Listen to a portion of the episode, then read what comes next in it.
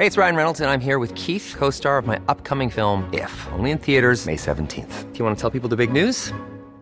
All right, I'll do it. Sign up now and you'll get unlimited for $15 a month in six months of Paramount Plus Essential Plan on us. Mintmobile.com slash switch. Upfront payment of $45 equivalent to $15 per month. Unlimited over 40 gigabytes per month. Face lower speeds. Videos at 480p. Active Mint customers by 531.24 get six months of Paramount Plus Essential Plan. Auto renews after six months. Offer ends May 31st, 2024. Separate Paramount Plus registration required. Terms and conditions apply if rated PG.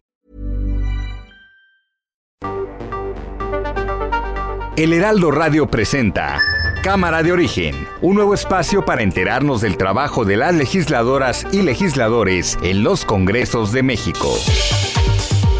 En Cámara de Origen tiene la palabra Carlos Zúñiga Pérez.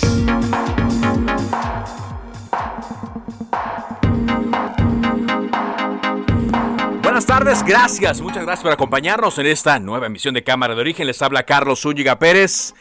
En la siguiente hora vamos a actualizar la información y también tendremos entrevistas referente al quehacer legislativo. Hay mucha actividad en las cámaras porque eh, ya se comenzará a discutir en las siguientes horas el proyecto del presupuesto de egresos. Ya comenzó a circular el dictamen. Los panistas están acusando que habrá un albazo y no le van a hacer ningún, ninguna modificación a el presupuesto. Eso ya lo dan por eh, sentado en la oposición y también ya lo saben los senadores de, y corrijo, los legisladores de Morena. En tanto en el Senado también ya se definió la agenda legislativa, por cierto no incluye eh, la reforma eléctrica algún mensaje sabe, algo sabe ahí en el Senado de la República para no haberla incluido. Y por supuesto, hay muchas, muchas reacciones luego de la renuncia de Santiago Nieto a la titularidad de la Unidad de Inteligencia Financiera. Por lo pronto escuchamos cómo va información a esta hora del día.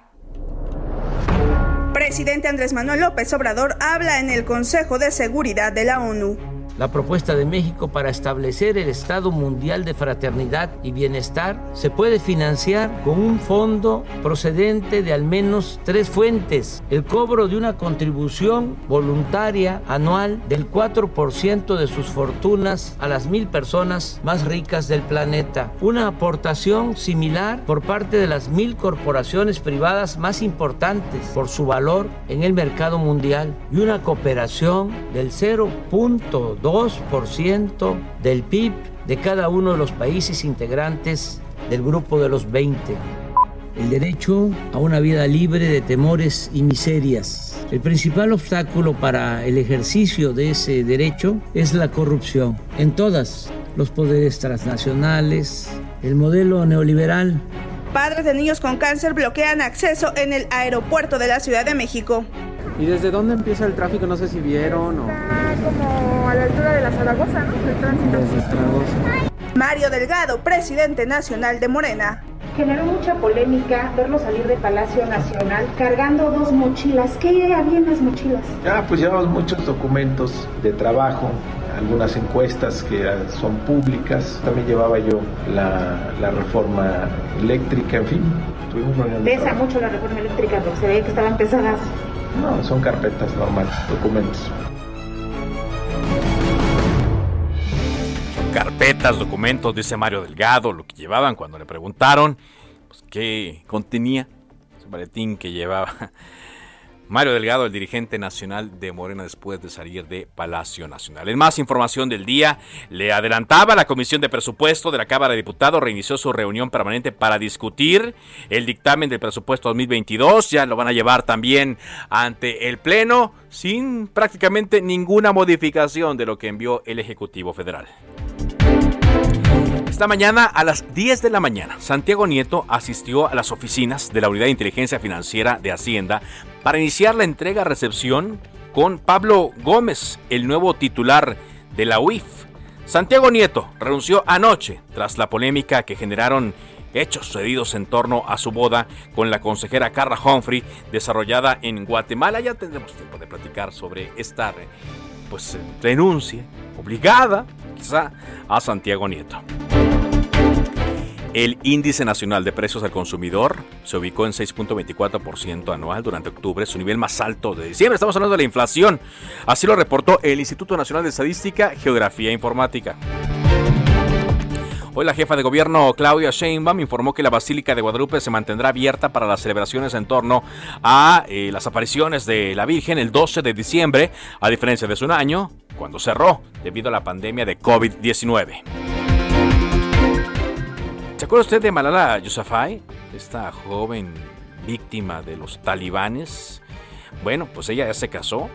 Ahora es una defensora de la educación de las niñas. Fue premio Nobel de la Paz y felizmente casada.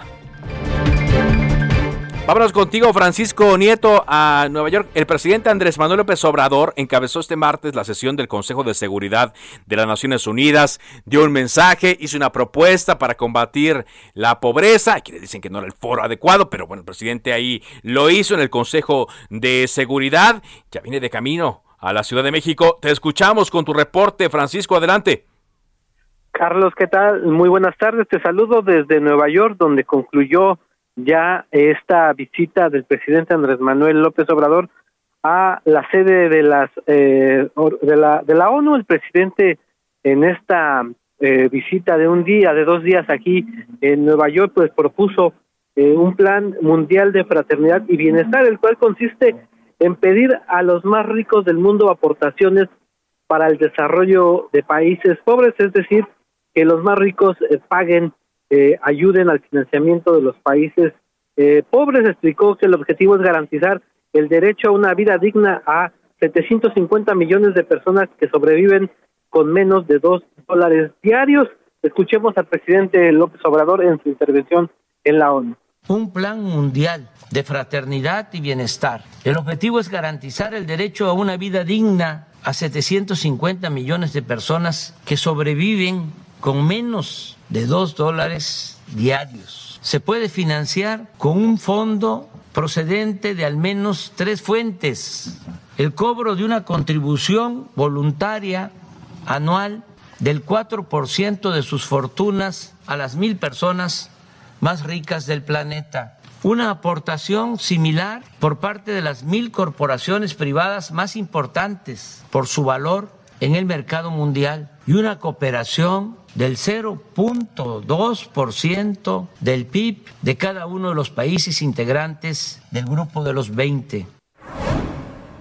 Carlos, y mientras se desarrollaba esta, esta reunión en la ONU, el presidente, eh, pues pasaron un, un video grabado en una de las plazas que está frente a la ONU, donde estaban reunidos más de 300, 200 migrantes mexicanos. Ahí el presidente adelantó que va a regresar a los Estados Unidos para reunirse con su homólogo estadounidense Joe Biden y solicitarle la regulación de 11 millones de migrantes mexicanos que viven en los Estados Unidos. Eh, explicó que también eh, tiene ganas de regresar a los Estados Unidos a eh, pues estar en plazas públicas con los migrantes de diversos estados de la Unión Americana y bueno posteriormente se dio a conocer también de manera extraoficial que se alista una cumbre de líderes de Norteamérica. Esta cumbre estaría conformada por el primer ministro de Canadá, eh, Justin Trudeau, el propio Biden y el presidente Andrés Manuel López Obrador.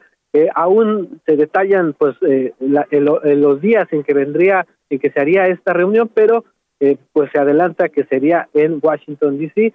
y posiblemente sería en este mismo mes de noviembre. Pues es parte de lo que hoy sucedió en esta visita por los Estados Unidos del presidente López Obrador. Muy bien, ya viene de regreso a la Ciudad de México, comió también con el embajador de México ante la ONU, con el representante de México ante la ONU, Juan Ramón de la Fuente, y viene para acá. Muchas gracias eh, por tu reporte y también buen regreso, Paco. Muchísimas gracias, buenas tardes. Buenas tardes, Paco Nieto desde Nueva York. Sí, hay muchas interpretaciones también del mensaje que dio el presidente, ya expertos están hablando, que se parece a otros que se ya se han dado, que sí eh, no era el foro adecuado para hablar del tema de la pobreza y hacer esta propuesta.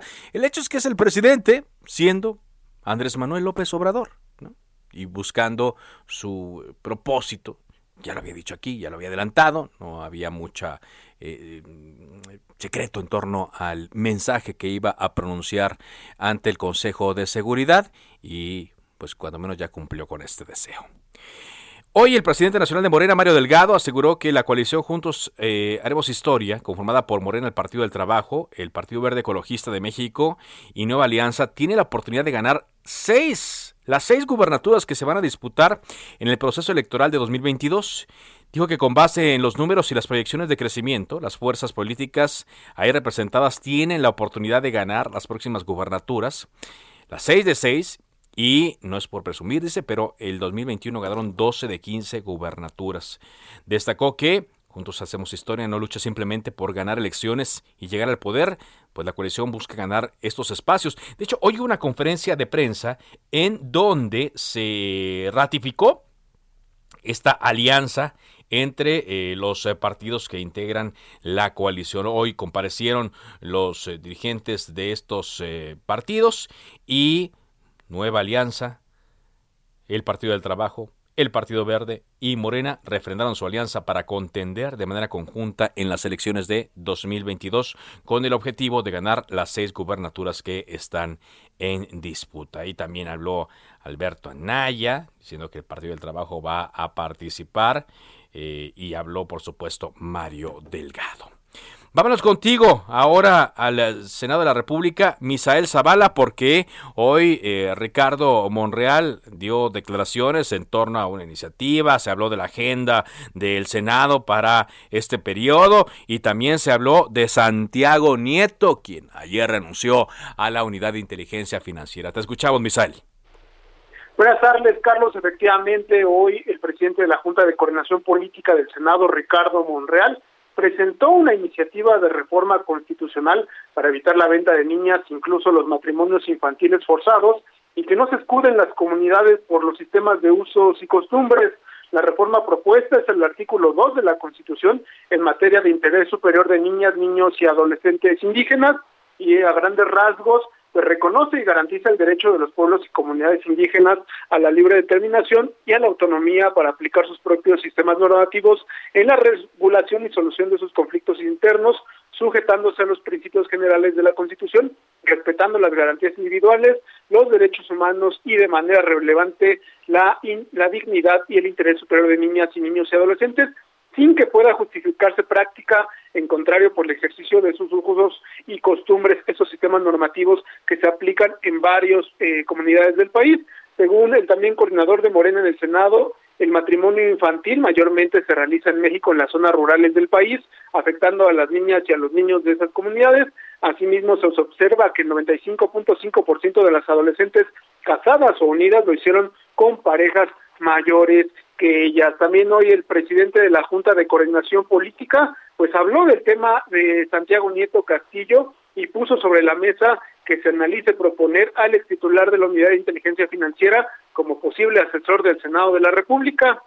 Y es que en una conferencia de prensa en el Senado, el también coordinador de Morena fue cuestionado sobre si tras la renuncia de Nieto Castillo a la Unidad de Inteligencia Financiera, tras un escándalo por la boda en Guatemala, la Cámara Alta podría invitar a laborar como asesor. El, eh, Ricardo Monreal dijo que sí, que lo va a hablar con los grupos parlamentarios, que no es una mala idea porque es eh, gente que tiene que aprovecharse Santiago Nieto Castillo, es una posibilidad que pues no puede asegurar, pero eh, que sí hay un buen, eh, una buena opinión de sus conocimientos. Incluso Monreal Ávila dijo que podría ayudar en varios temas atorados que hay en el Senado de la República, sobre todo en materia de justicia. Incluso también sostuvo que Santiago Nieto es un hombre probo y que siempre fue un funcionario eficaz para eh, que también fue leal a México en su trabajo. Carlos, finalmente igual, eh, pues eh, Ricardo Monreal dijo que fue invitado a la boda de Santiago Nieto en Guatemala, pero debido a la agenda legislativa que tiene aquí en México, pues no acudió a esta boda. También lo dijo así Mario Delgado, quien es líder de Morena, en su visita al Senado de la República. Dijo que también fue invitado a esta boda en Guatemala, pero también porque eh, pues como líder de partido tenía varias eh, pues varias invitaciones a algunos estados como Querétaro y Aguascalientes que pues no podía rechazar y tampoco pues acudió a esta boda. A ver, ¿y tenemos el audio de lo que dijo Ricardo Monreal? Eh, en un momento lo voy a presentar, el, lo que dijo Ricardo Monreal en torno a Santiago Nieto. porque bueno tenía que hacer alguna declaración respecto a este a este tema y también bueno fue un poco forzada con lo que dijeron los eh, eh, los reporteros a ver esto fue lo que señaló Ricardo Monreal hace unos momentos la República pudiera trabajar como un gran asesor así como lo hace Jorge Alcocer para que les ayude en el avance de las leyes en materia de lavado de dinero por ejemplo o todos estos pendientes que tienen el sistema financiero. No, hay, no es mala idea, Leti. Voy a hablarlo con los grupos parlamentarios y en razón de nuestro presupuesto no es mala idea, porque esa gente debe aprovecharse. Entonces digamos que el Senado estaría dispuesto a rescatar a Santiago Nieto de un posible desempleo inmediato por esta aplicación de la ley de austeridad. Es una posibilidad. No le puedo asegurar, pero yo le tengo buen aprecio y tengo una buena opinión de sus conocimientos. Ahí está lo que dice Ricardo Monreal. Todo esto porque también hoy se supo que eh, un ex asesor de Olga Sánchez Cordero, Jorge Alcocer Villanueva, pues recibió un pago para eh, apoyar en la elaboración de iniciativas, decretos, dictámenes, minutas y otras cosas ahí en el Senado. Gracias por este reporte, Misael. Gracias, Carlos. Buena tarde. Muy buena tarde. Bueno, pues ahí el tema de Santiago Nieto. Hay mucho que comentar al respecto.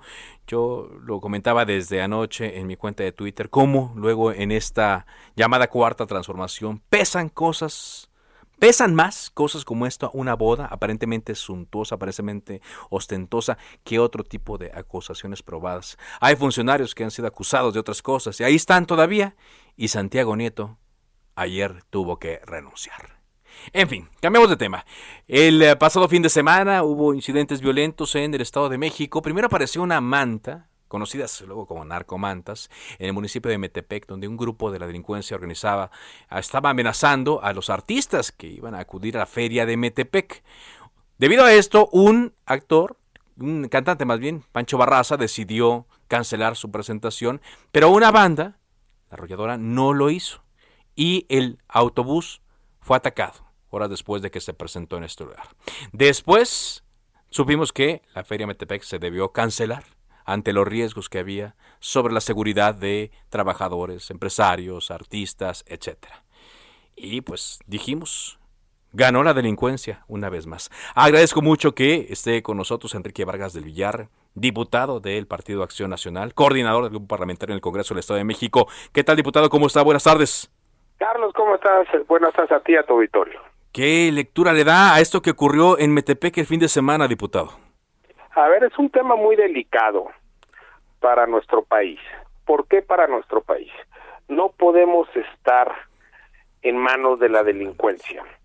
El día de hoy en el Congreso del Estado de México eh, le pedimos a la presidenta municipal, vía un exhorto, que nos dé la información de qué fue lo que pasó, de cómo eh, dio estos permisos, de por qué no canceló en el momento que había unas mantas, y hay que decirlo, el ataque que sufrió la banda La Adictiva, nada más fue un mensaje, porque si hubiera sido un metro arriba de donde le dispararon, hubiera habido muchos muertos. Sí, claro.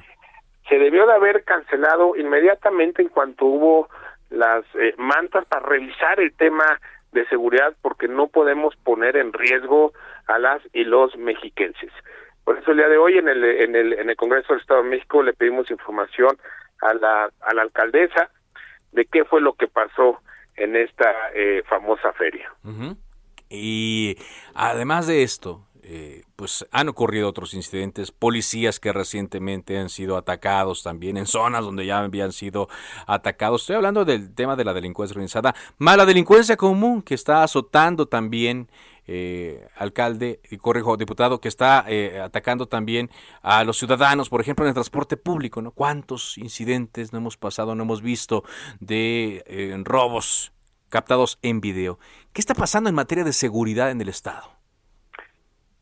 La seguridad es responsabilidad de los tres niveles de gobierno. Como tú dices, hay asaltos en el transporte público que son delitos del foro común. Lo que pasó en Metepec eh, son delitos del foro federal, porque se usaron armas de alto poder, las llamadas R-15. Debemos de trabajar en conjunto, los tres órdenes de gobierno. Es la única manera, Carlos, de que podamos sacar a nuestro país de los números de la inseguridad que hay, que son los peores números en la historia de nuestro país de la inseguridad que hay. Y yo no veo, Carlos, una estrategia desde el gobierno federal. Y esta estrategia de abrazos, no balazos, no funciona con los delincuentes. A la delincuencia se le enfrenta con inteligencia, con armamento, con policías, con entrenamiento, con muchas cosas, no con abrazos.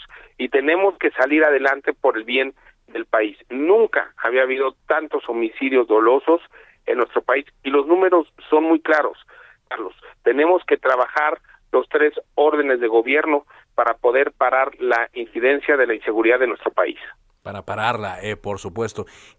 Porque el, mensaje no dado sobre todo en el Metepec después de la advertencia después de que usted dice no se actuó a tiempo de que se puso en riesgo a, muchas personas pues es muy grave y da a entender de que la delincuencia eh, gana al diputado.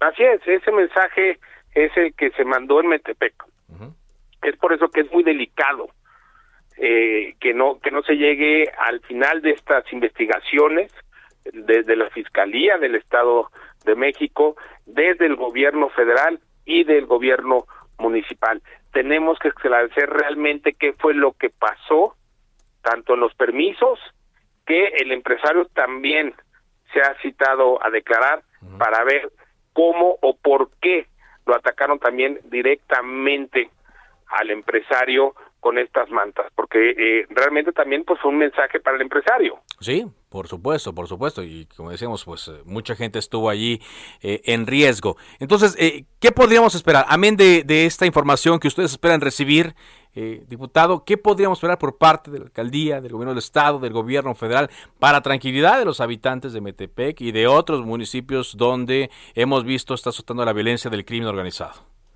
Sí, hemos estado muy en contacto con el fiscal, con el secretario de Seguridad del Estado de México, desde el Grupo Parlamentario de Acción Nacional, para poder ver cómo podemos eh, apoyarlos y poder bajar. Y los y las presidentas municipales también tienen que hacer su mayor esfuerzo. Como expresidente municipal de Huizquilucan, Carlos, que lo goberné por cinco años, diez meses, sé lo que es el tema de seguridad. Sé que tienes que estar las 24 horas revisando el tema de seguridad y trabajando con los tres niveles de gobierno. Muchas gracias eh, por esta conversación. Estamos atentos.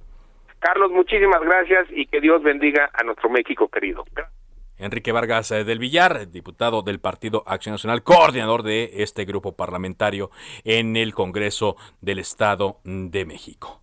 Bueno, pues avanzamos con la información. Hay muchos temas, ¿no? Eh, muchos temas incluso extremos en las redes sociales. Aquí está ya con nosotros Ángel, Ángel Darellano. ¿Cómo te va, Ángel? Muy buenas eh, tardes. ¿Qué dice la web? ¿Qué dicen las redes? Carlos, ¿cómo estás? Muy buenas tardes. Y como dices, los extremos, los extremos, los extremos se tocan. Claro, por supuesto, ¿no? Y en tendencias en Twitter está, déjame entrar aquí, dice eh, vergüenza, vergüenza mundial y AMLO líder mundial. Entre quienes piensan que fue la intervención del presidente mexicano ante el Consejo de Seguridad de la ONU. Sí. Como algo brillante, destacable, digno. Histórico. Exactamente. Y hay como que dice que, pues, ¿de qué fue a hablar, no? ¿Qué, temas fueron los que incluyó el presidente? Hay que recordar que eh, entre sus propuestas fue crear una especie de liga de la fraternidad, o así que le va a pedir a Slim, por ejemplo, que le, que le done a como a la 4T internacional 4% de su fortuna. A él y a los mil eh, más acaudalados. Sí. Y a las empresas. Esa es más o menos la tónica. Por supuesto, la corrupción. Pero destacan, por ejemplo, la respuesta que dio el representante de Rusia ante Naciones Unidas a, pues, después de la intervención del presidente. Tenemos el audio. A ver. Vamos a escuchar un fragmento porque al fin y al cabo ni la Comisión de Conciliación de la Paz ni el Consejo de Seguridad disponen de las herramientas para facilitar la formación de modelos económicos sostenibles e independientes, ni garantizar el intercambio o transferencia de tecnología, ni el fortalecimiento de la infraestructura, ni tampoco para desarrollar el sector industrial o agrícola, ni para crear puestos de trabajo. Cuando abordamos los vínculos teóricos entre el desarrollo, la paz, la seguridad y los derechos humanos, es preciso no perder de vista que el desarrollo por sí solo no puede permitir garantizar la paz. Pues ahí está, dijeron que la paz no puede garantizar el desarrollo ni viceversa, ni pueden improvisarse o generarse modelos económicos que y sobre todo que ese no es el escenario para discutir estas cuestiones como las que llevó el presidente. Pues mira, lo dicen ellos, los que saben. Lo dicen ellos, exactamente. Pues es parte de lo mucho que hay, porque sí está cargada la tarde. Muy cargadito, cargadísimo. Muchas gracias. gracias. Ángel Arellano. Con esto vamos a hacer un corte comercial. Regresando, vamos a hablar del tema del presupuesto que ya se comenzará a discutir y también tendremos entrevistas respecto a la reapertura de la frontera. A ver cómo les fue y qué es lo que esperan. Volvemos a Cámara de Origen.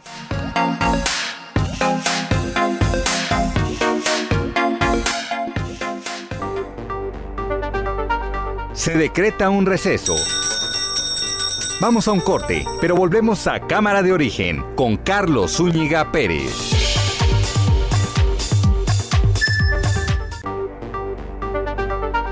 Se reanuda la sesión. Volvemos a Cámara de Origen con Carlos Zúñiga Pérez.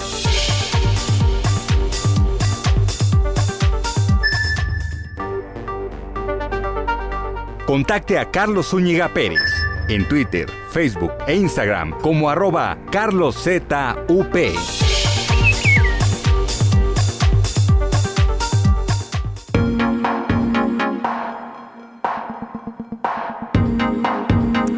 Avanzamos en cámara de origen cuando son las 4 de la tarde con 30 minutos. Eh, vámonos eh, contigo, José García. Información desde el estado de Hidalgo. Te escuchamos. ¿Qué tal, Carlos? Un saludo a ti y a todo el auditorio. Pues comentarte que la delegación del Instituto Nacional de Antropología e Historia anunció que este día reabrirá al público general la zona arqueológica de Tula, donde se asentó precisamente la cultura tolteca y que permaneció cerrada desde el inicio de la pandemia de COVID-19 en marzo de 2020. El INA anunció que la zona arqueológica permanecerá abierta de martes a domingo en una de 10 a 15 horas y el aforo permitido será hasta de 500 personas por día por lo que de forma simultánea podrán acceder solamente 25 personas.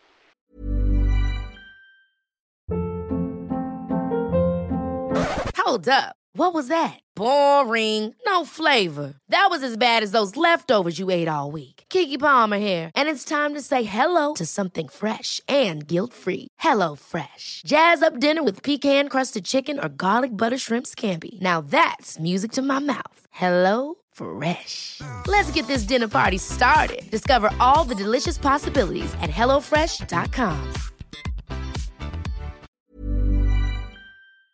Señaló que únicamente podrán acceder las personas que cumplan con las medidas de bioseguridad, como el uso de cubrebocas, lavado de manos y distanciamiento social. Cabe destacar que la zona arqueológica de Tula había permanecido cerrada también por las inundaciones ocasionadas por el desbordamiento del río Tula ocasionado el pasado 7 de septiembre por lo cual se realizaron las labores de mantenimiento correspondiente. Con ello, las autoridades estatales turísticas anuncian la recuperación paulatina del turismo en el estado, principalmente para la población que depende estrictamente del turismo y de la cual dependen más de 500 mil familias en el estado. Es la información que tenemos hasta el momento, Carlos. Muy bien, muchas gracias, José, por este reporte. José García, desde el estado de Hidalgo. Ahora vámonos a Puebla porque sigue creciendo el número de fallecidos por esta tragedia ocurrida en la autopista México-Puebla. Una más, el accidente del pasado sábado, en donde un tráiler aparentemente sin frenos eh, se cruzó la caseta, chocó varios vehículos, se incendiaron y en un principio se reportaron 17 muertos. Vámonos ahora a Puebla. Jesús Lemus eh, con el último reporte. Adelante, Jesús. ¿Qué tal? ¿Cómo estás? Un gusto saludarte también a los amigos del auditorio para platicarles lo que se está viviendo aquí en el estado de Puebla, en donde pues el titular de la Secretaría de Salud, José Antonio Martínez García, confirmó que la madrugada de este martes aproximadamente pasando la una de la mañana, lamentablemente falleció la tercera víctima de la explosión que se vivió en San Pablo Xochimehuacán, esta junta auxiliar que se ubica aquí en Puebla Capital. Con base en los datos de la dependencia que te insisto está a cargo de José Antonio Martínez García, se trata de una mujer de 17 años que respondía al nombre de Andrea y quien lamentablemente pues tenía en el 32% de su cuerpo quemaduras, que por eso se está sumando a la tercera víctima. Es importante destacar que a casi 10 días de esta explosión que se vivió por un ducto de gas LP que fue manipulado por personas que se caracterizan en que aquí en Puebla les llamamos como huachigaceros, ha dejado hasta ahora lo que es pues dos personas más que han fallecido, es decir, van tres personas que a consecuencia de esta explosión que te insisto se vivió aquí en Puebla capital han perdido la vida. La primera de ellas se trata de una persona de 32 años, un hombre, la segunda víctima es una persona, una abuelita de 62 años. Y en todos los casos el gobierno del estado de Puebla a cargo de Miguel Barbosa Huerta se ha pues comprometido a que se brindarán los apoyos respectivos a las familiares que pues lamentablemente ya perdieron a estas eh, personas que te insisto se derivó por la explosión de un ducto de gas LP aquí en Puebla capital. Muy bien, gracias, muchas gracias por este reporte, Jesús. Gracias, muy buenas tardes. Muy buenas tardes. Hoy hubo movilización a través de los eh, padres de los eh, niños que padecen la falta de medicamentos para combatir el cáncer. Ya lo habían anunciado. Ya, ya, hace tiempo eh, que no se estaba presentando una movilización de este tipo y ante la falta de el cumplimiento de la palabra de los funcionarios del gobierno federal de la Secretaría de Salud que dijeron que había los medicamentos. Hoy otra vez hubo un bloqueo en la terminal 1 del Aeropuerto Internacional de la Ciudad de México y pues eh, con los molestias, los siguientes estragos para las personas. Gerardo Suárez estuvo cubriendo esta información. Te escuchamos, Gerardo. Muy buenas tardes, Carlos. Desde las 9.40 de la mañana se llevó a cabo este bloqueo en la Terminal 1 del Aeropuerto Internacional de la Ciudad de México por parte de familiares de niños con cáncer, quienes ya habían advertido sobre esta manifestación debido a que ha resurgido el desabasto de medicamentos oncológicos en diversos hospitales del país. En particular, mencionaron los hospitales del regional de alta especialidad en Ixtapaluca, Estado de México, donde nuevamente se presentó la falta de medicamentos como citarabina y metotrexato. También refirieron el caso de la ciudad de Jalapa, Veracruz, donde se ha presentado el desabasto de varios fármacos, así que este grupo de aproximadamente eran 15 eh, personas que llegaron desde temprana hora al aeropuerto capitalino y cerraron el paso de la avenida Capitán Carlos León. Esto motivó además que se tuviera que implementar un, un operativo con camionetas de la Policía Capitalina y de vehículos del propio aeropuerto para trasladar a los usuarios del, de la Terminal 1 hasta las puertas de acceso del aeropuerto. Los inconformes, Carlos, pues señalaron que van a estar haciendo estas protestas cada martes desde la mañana hasta las 5 de la tarde con la finalidad de exigir al gobierno que haga eh, su trabajo y ahora sí haya una solución definitiva a este problema, es decir, que ya no se presenten las eh, falta de medicamentos esporádica que, que ha ocurrido, ellos referían que puede llegar un medicamento que dura un mes y al siguiente mes se vuelve a presentar este problema, así que exigen un abasto permanente de los medicamentos e incluso pidieron la intervención del presidente López Obrador. Carlos, Vamos a escuchar lo que dijo uno de los padres de familia, Omar Hernández. Adelante. avances, no negarlo también. Pero tiene un mes, mes y medio para acá que volvemos a lo mismo. No hay medicamento nuevamente, nos prometen que va a llegar el medicamento y no llega. En el caso particular, o bien concreto, que es el de Iztapaluca, que los niños se quedaban sin la citarabina, esta clave que es tan importante para su tratamiento, no la hubo este mes. En el... Carlos, pues ellos, los familiares de niños con cáncer continuarán este eh, bloqueo durante unos minutos más. A las 5 de la tarde tenían previsto retirarse y, pues como te comentaba, planean realizar estas protestas cada martes hasta que se resuelva definitivamente este problema del desabasto. Bueno, cada martes, pero dice, no, nadie los atendió, nadie les llamó por teléfono, no hubo ninguna respuesta inmediata a la movilización de hoy. Sí llegaron autoridades, eh, durante la mañana llegaron representantes del gobierno federal que ofrecieron estar presentes en las mesas de trabajo que se realizan cada miércoles, estas son cada miércoles, sin embargo, pues los familiares eh, eh, decidieron llevar a cabo su, su protesta y pedir que pues se presente una resolución definitiva y pues tener esta interlocución también con el presidente. Muy bien, Vamos a buscar también la postura oficial de estas autoridades. Muchas gracias. Gracias por ese reporte, Gerardo. A ti, buenas tardes. Gerardo Suárez, el reportero de Heraldo Milagro. Bueno, cambiamos de tema, pausamos eh, por ahora estos eh, temas un tanto negativos. Ayer hablábamos eh, de la reapertura de la frontera, el paso terrestre que estuvo interrumpido muchos meses debido a la pandemia de COVID-19. Sin embargo, vimos que si bien durante la noche había largas filas ya en la mañana, durante la tarde de ayer, día lunes 8 de noviembre, pues no se desbordó la frontera como se esperaba. Sin embargo, debemos destacar que la conexión entre las ciudades fronterizas de Estados Unidos con México no se perdió del todo durante la frontera porque se eh, emplearon mecanismos de conexión que fueron utilizados por los mexicanos y estos permanecen. Por lo tanto, vamos a tener un balance entre lo que eh, pasará por tierra y las conexiones aéreas que hay hacia las ciudades de los Estados Unidos. Por eso eh, vamos a hablar del caso de la ciudad de Laredo, Texas. Agradezco mucho que estén aquí con nosotros Robert Alexander Itz, él es City Manager de la ciudad de Laredo. Gracias por acompañarnos. Gracias a usted. Y también está Elin Ramos, especialista en industria hotelera y servicio al cliente. Gracias por acompañarnos. Gracias. Me da eh, mucho gusto recibirlos porque, bueno, son buenas noticias las que estamos eh, percibiendo y buenas noticias que van a continuar para que aquellos mexicanos quienes quieren acudir a la frontera tengan distintas opciones.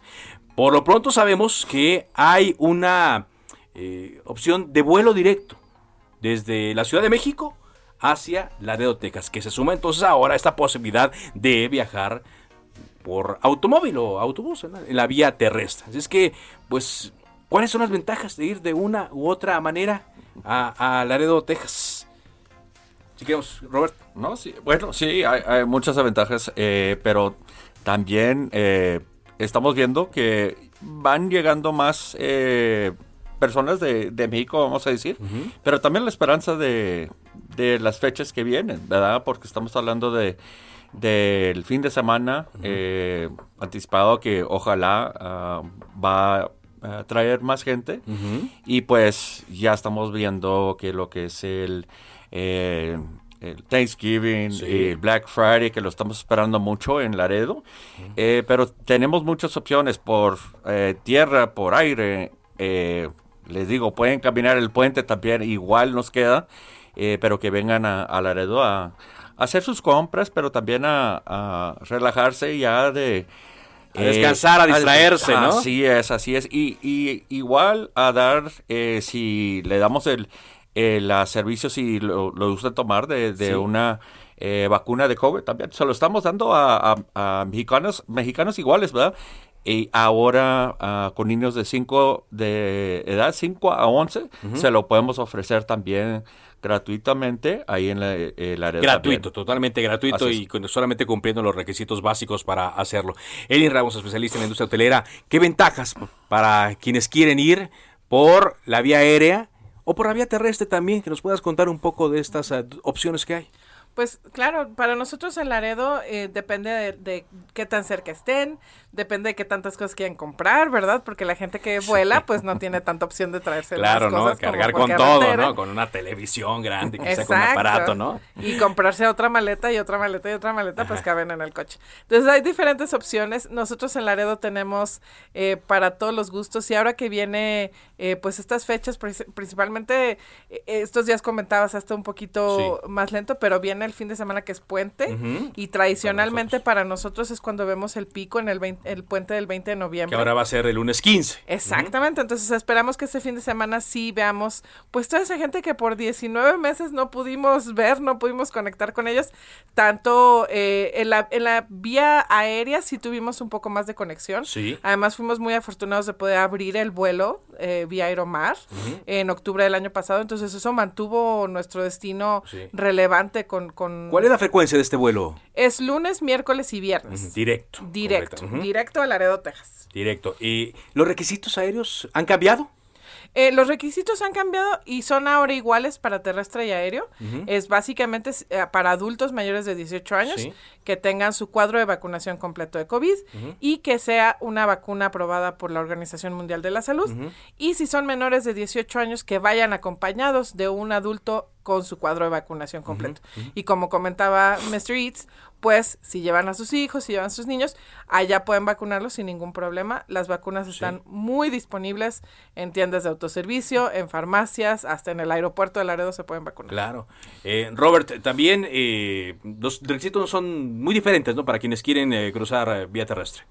No, para nosotros lo estamos viendo, es, es igual, eh, los requisitos también. Y lo que estamos viendo, lo que estamos escuchando, aquí andamos, obviamente, aquí en México, ¿verdad? Pero el reporte que nos están llegando aquí eh, de Laredo es que sí están facilitando el... La entrada. El, el- sí. El paso. Como van entrando, eh, ayudar con pues, los requisitos, ¿verdad? Porque pues es algo nuevo, pero eh, lo estamos viendo como lo están haciendo muy fácil para, para cruzar. Bueno, ahora, ¿por qué un mexicano que nos está escuchando aquí a través de Cámara de Origen eh, podría optar por Laredo en lugar de otras ciudades? ¿Qué ventaja o qué nos pueden presumir, Robert, que hay en Laredo para acudir? Pues le digo a Aileen, por eso le pagamos mucho, para que nos explique eso. Pues esa mira. cuestión. Luego A ver. platicamos. A ver. Mira, la verdad es que Laredo es un destino muy amigable, especialmente para el turista mexicano. Eh, eh, Laredo hay mucha facilidad con el idioma. Es un, es un destino donde la gente, si bien sabemos que en México hay mucha gente que habla inglés, mucha gente no se siente tan confiada cuando va a otro destino.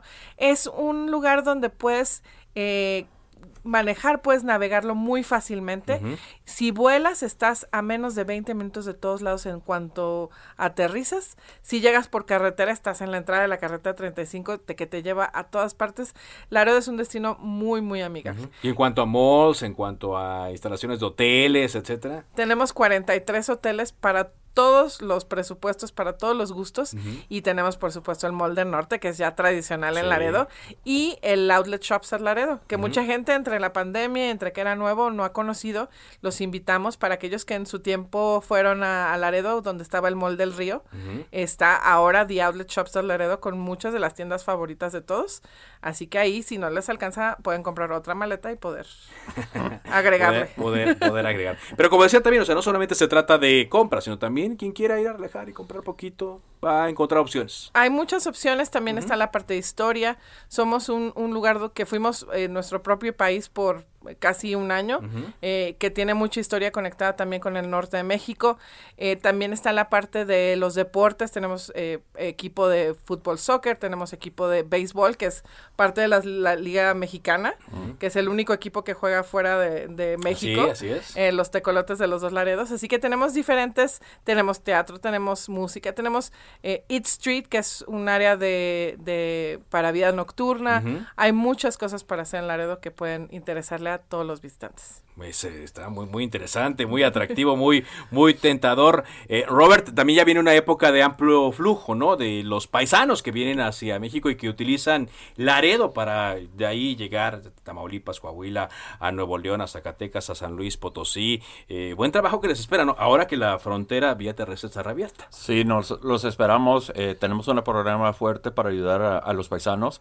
Eh, algo que hacemos año por año, ayudar eh, para que puedan pasar, eh, cruzar eh, fácilmente con todos sus documentos eh, listos, pero también eh, pues nos conocen en la frontera como el número uno que hace ese tipo de servicio al a la persona que va así de paisano. So, los esperamos y, y viene miles y miles de gente eh, de paisanos eh, y cruzan ahí en Laredo. Los, los esperamos otra vez y porque le vamos a dar ese servicio, eh, cualquier, eh, no les pueden dar nomás en Laredo, Texas. Nada más en Laredo. Bueno, pues muchas gracias por haber venido. Un último mensaje, Eileen, para quienes nos están escuchando. Pues que visiten nuestras redes sociales, tenemos una aplicación móvil, Visit Laredo TX, tenemos nuestra página inter- de internet, visitlaredo.com, y estamos en las redes sociales. Cualquier duda, cualquier pregunta, no duden en contactarnos. Muy bien. Robert Alexander Eats. Gracias. ¿Mensaje?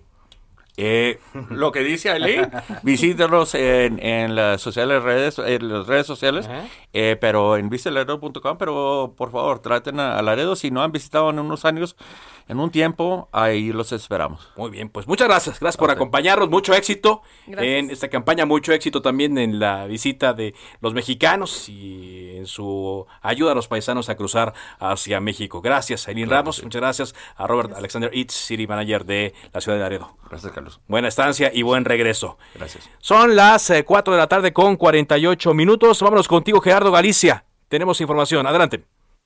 Así es, Carlos, respecto a los papás de niños con cáncer que desde muy temprano se manifestaron en la terminal número uno del Aeropuerto Internacional de la Ciudad de México. Continúa la falta de medicamentos en distintos hospitales para las quimioterapias y por este motivo, Carlos, los padres de familia de los pequeñines que padecen cáncer decidieron tomar medidas más extremas y han anunciado que todos los martes se estarán manifestando en el Aeropuerto Internacional de la Ciudad de México. Platicamos con Omar Hernández, uno de los eh, papás de niños con cáncer, y esto fue lo que comentó.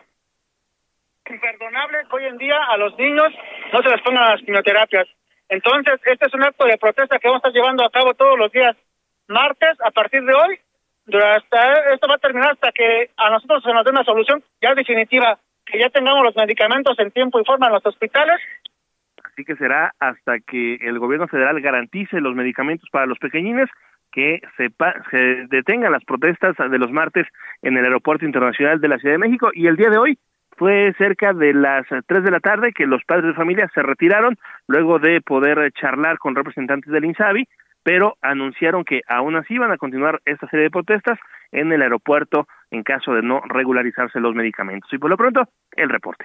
Bueno, pues eh, seguimos eh, reporteando esta información porque pues, merecen apoyo y merecen una respuesta. Muchas gracias.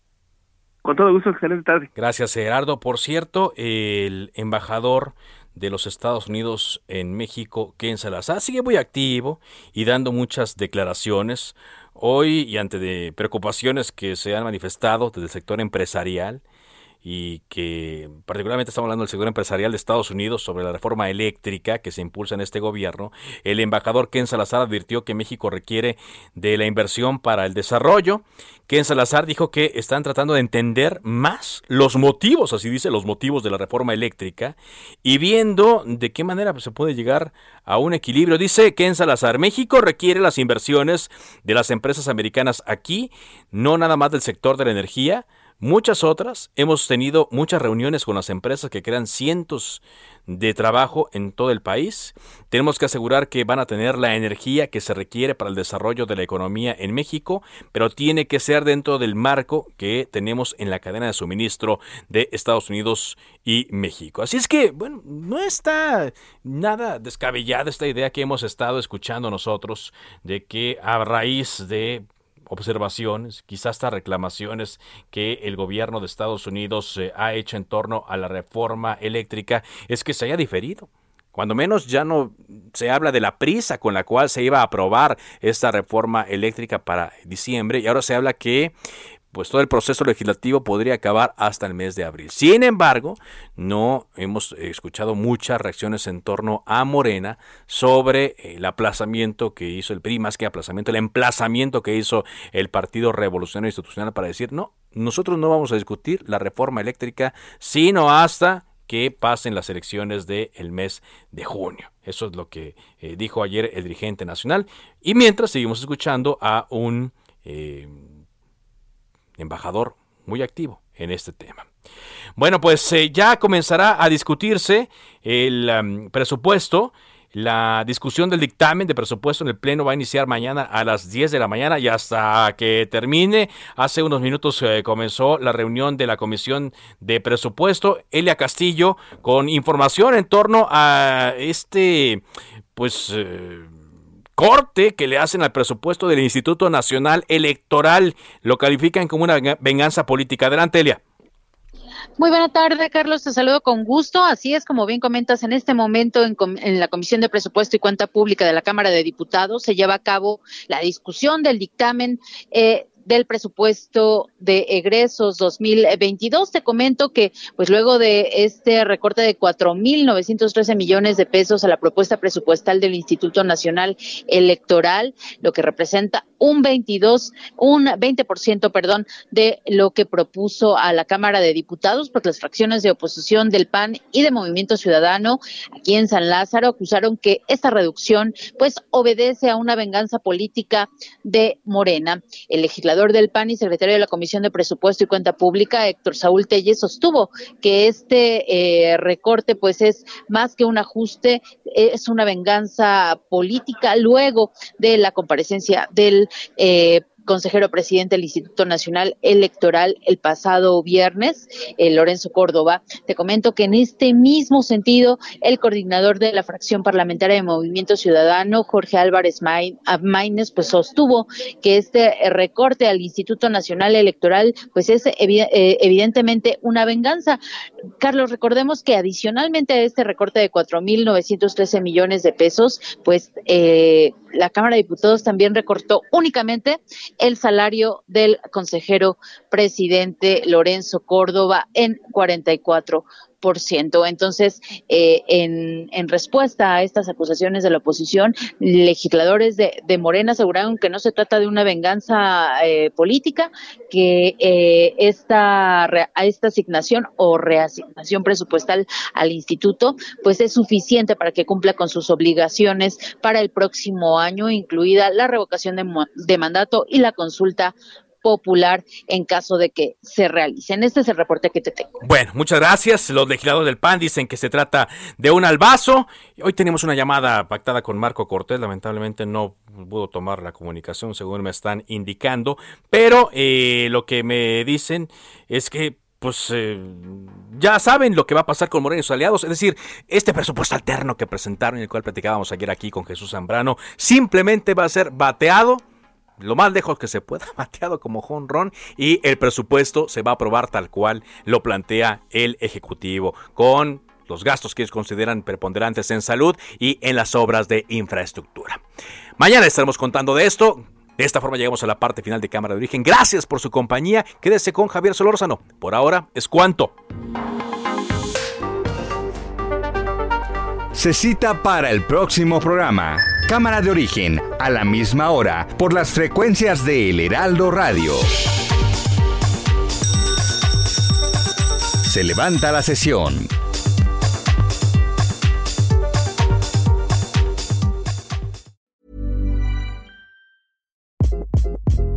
Hi, this is Craig Robinson from Ways to Win, and support for this podcast comes from Invesco QQQ. The future isn't scary. Not realizing its potential, however, could be.